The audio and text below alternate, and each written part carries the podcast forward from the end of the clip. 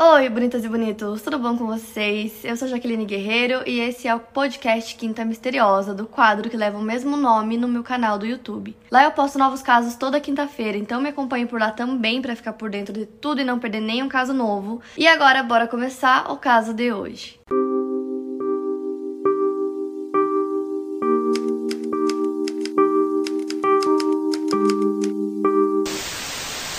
Na manhã do dia 29 de novembro de 1970, um homem e suas duas filhas encontraram o corpo de uma mulher em cima de umas pedras em um local remoto no vale de Isdalen, na Noruega. O cadáver estava espalhado por algumas rochas, com os braços estendidos na posição de boxeador, que é típico de corpos que foram queimados.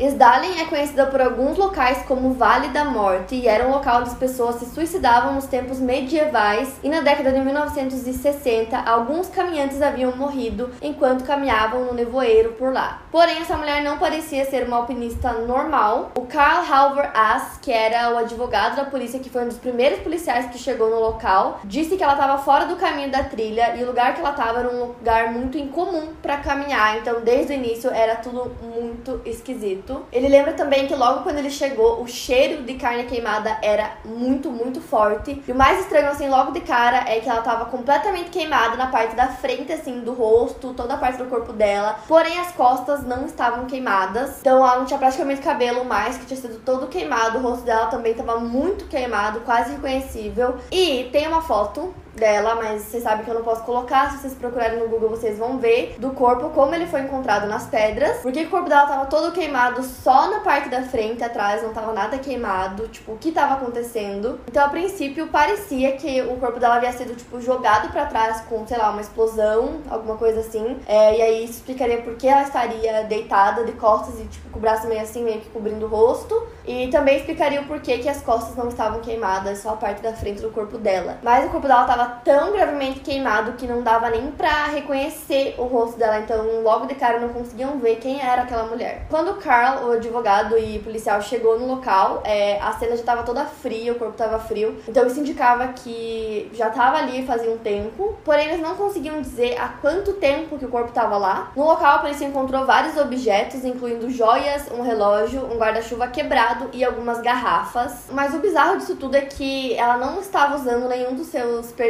ela não estava com o relógio ou com as joias. É, eles encontraram os itens todos é, ao lado do corpo dela e também cortaram todas as etiquetas das roupas dela e rasparam qualquer tipo de marca que ela tivesse no corpo. Então, logo de cara, eles perceberam que a pessoa que fez aquilo queria esconder a identidade dessa mulher. O policial disse que era muito estranha a forma que encontraram o corpo e os itens e que para ele aquilo parecia quase como se fosse uma cerimônia. A polícia também encontrou restos de um par de botas de borracha e meias de nylon. E eles perceberam que ela usava muitas roupas e materiais sintéticos e todas as roupas estavam muito queimadas. Então, além de todo esse mistério envolvendo essa mulher, o fato dos rótulos de produção terem sido cortados das roupas e retirados das garrafas da cena era uma coisa muito esquisita que estava incomodando muitos investigadores. Então, além desses itens, a polícia não conseguiu encontrar mais nada na cena do crime que indicasse quem era essa mulher? Qual era a identidade dela? Então ali a polícia começa a fazer alguns apelos a testemunhas, a pessoas que possam ter visto essa mulher. E elas dizem que a mulher tinha cerca de 1,64 de altura, longos cabelos preto acastanhados, um pequeno rosto redondo, olhos castanhos e orelhas pequenas. Ela parecia ter entre 25 e 40 anos de idade e usava o cabelo em um rabo de cavalo amarrado com uma fita azul e branca na hora da morte.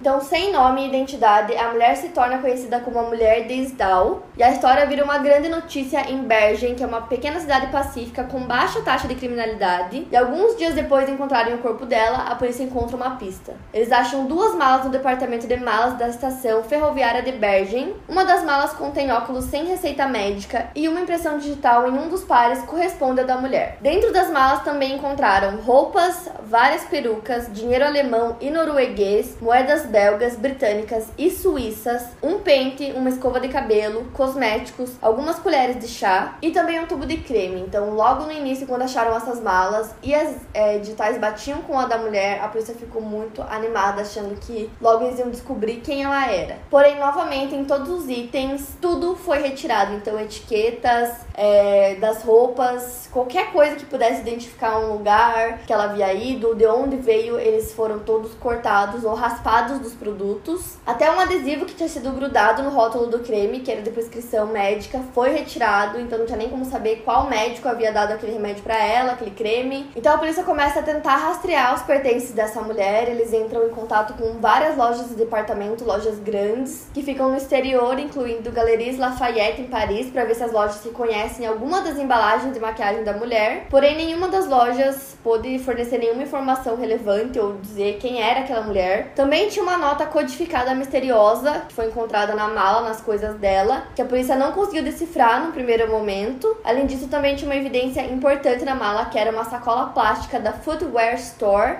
que era uma loja de sapatos em Stavanger. O filho do proprietário dessa loja, Rolf, disse se lembrar de vender um par de botas de borracha para uma mulher muito bem vestida e bonita com cabelos escuros. Então, quando ele mostrou para os investigadores qual era essa bota, ela era bem parecida com a que eles encontraram no local do crime. E a polícia acredita que o guarda-chuva quebrado que eles encontraram lá também foi comprado nessa loja. E o Rolf, que era o filho do proprietário da loja, disse que ele se lembrava dessa mulher porque ela demorou muito tempo para escolher é, as botas, bem bem mais tempo que o normal. Ele disse que ela falava inglês com sotaque, que ela tinha uma expressão bem calma e silenciosa. Ele também disse que ela emanava um cheiro bem forte, que depois ele tentou identificar esse cheiro como cheiro de alho. Então os investigadores usaram todas essas descrições que eles tinham até agora e eles conseguem rastrear a uma mulher até o hotel St. Stephen nas proximidades, onde ela se registrou com o nome Fanella Lorch. Porém, o problema é que esse nome era falso, não era seu nome verdadeiro. Então, a partir daí, eles descobriram descobriram também que essa mulher ficou em vários hotéis da Noruega, sempre usando diferentes nomes. Como a maioria dos hotéis exige que os hóspedes mostrem o passaporte e preencham um formulário de check-in, isso significa que ela tinha vários passaportes falsos. Então, ao todo, ela ficou em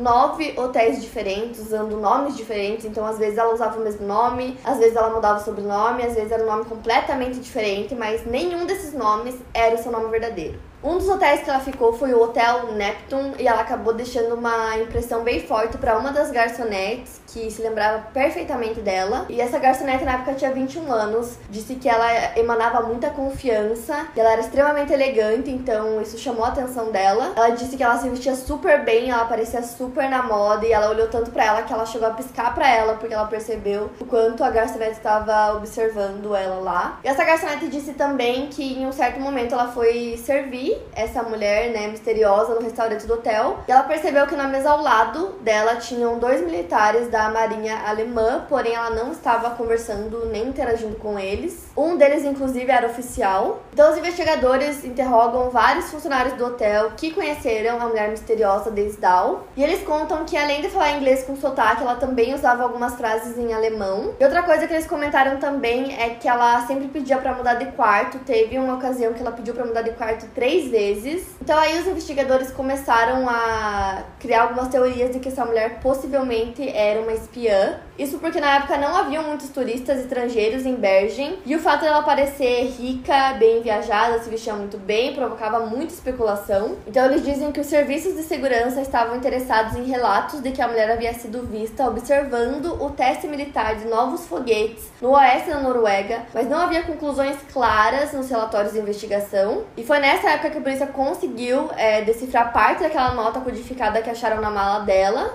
Porém, essa nota não fornece nenhuma evidência de que ela seja uma espiã. Em vez disso, pareciam que aqueles códigos eram datas e locais que ela foi. Então, por exemplo, ela marcava do dia 22 ao dia 28 de outubro. Ela estava em Paris. Então, era tipo 022, 028P. E por aí ia, porque ela foi para vários lugares, vários hotéis. Então, é, aqueles números eram dias do dia primeiro até o último que ela ficou no local e também a inicial do local. Então a polícia envia uma descrição da mulher e esboços de como ela pode ser para várias forças policiais no exterior, mas nenhum deles consegue dizer ou identificar quem era aquela mulher. Enquanto isso, os investigadores concluem um exame no corpo dela. Eles encontram um hematoma inexplicável no lado direito do pescoço que poderia ter sido resultado de um golpe ou de uma queda. Não haviam sinais de que ela estivesse doente. A autópsia também descobre que a mulher nunca esteve grávida e também nunca teve filhos. Haviam partículas de fumaça em seus pulmões, o que mostra mostra que a mulher estava viva enquanto estava sendo queimada. Eles também encontraram um rastro de gasolina no chão, abaixo do corpo dela, o que significa que usaram gasolina para ter fogo nela naquele dia. E ela também tinha uma alta concentração de monóxido de carbono no sangue. Outra coisa interessante também que encontraram na autópsia é que ela havia tomado vários comprimidos para dormir, é, entre 50 a 70 comprimidos de uma marca estrangeira chamada Fenemal. Então, na autópsia conclui que ela morreu por envenenamento de monóxido de carbono e que ela ingeriu um grande número de comprimidos para dormir. Então, a causa da morte é anunciada como provável suicídio, mas muitas pessoas não acreditavam nisso.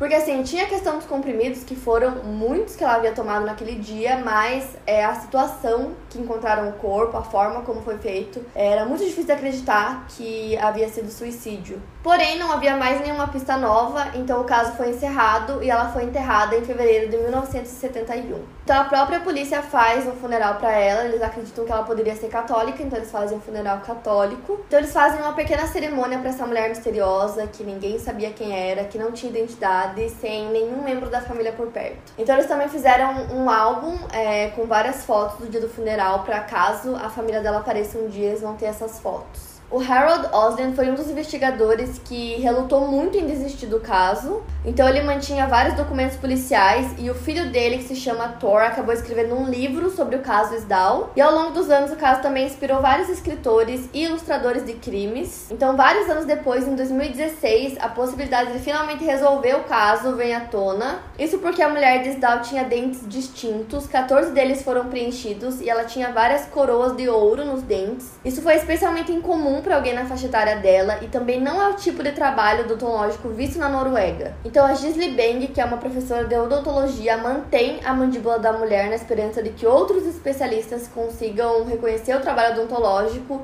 e descobrir onde ele foi feito. Porém, após a morte dela, dessa professora, todos assumem que a mandíbula foi destruída. Porém, o médico forense Ingi Mori, que herdou os arquivos da mulher Sdal, diz que lhe disseram que o queixo havia sido jogado fora porque estava cheirando mal. Porém, em 2017 começaram a investigar o caso novamente, começaram a ir bem a fundo o caso, uma grande reportagem da BBC, e aí foram atrás de tentar encontrar qualquer coisa dela, e eles acabam encontrando a mandíbula dela no fundo dos arquivos forenses do hospital da Universidade de Haukeland, e isso deu à polícia norueguesa a oportunidade de reabrir o caso depois de vários anos, e então poder usar técnicas bem mais recentes forenses para tentar identificar finalmente quem era essa mulher misteriosa. Então eles começam a realizar várias análises usotópicas nos dentes observando a assinatura química deixada pelos elementos que compunham os seus dentes quando estavam sendo formados. Para vocês entenderem, esses testes poderiam revelar o tipo de água que a mulher bebeu à medida que ela crescia e de quais áreas a água veio, e assim eles poderiam identificar a região onde essa mulher morava antes de acontecer o caso, o que é muito doido. Então, assim, por isso que eu sempre falo que casos antigos podem ser solucionados hoje, porque a tecnologia é muito mais avançada, tem muito mais coisa, então então tem muitos casos não solucionados que eu ainda acredito que podem chegar a uma solução. E tinham várias amostras de tecido dessa mulher que foram guardadas, então tinha amostras do coração, do pulmão, dos ovários que foram armazenados no hospital é, de Auckland, que foi o mesmo que encontraram a mandíbula. E isso é muito comum na Noruega que eles guardem é, tecidos da pessoa para exames ou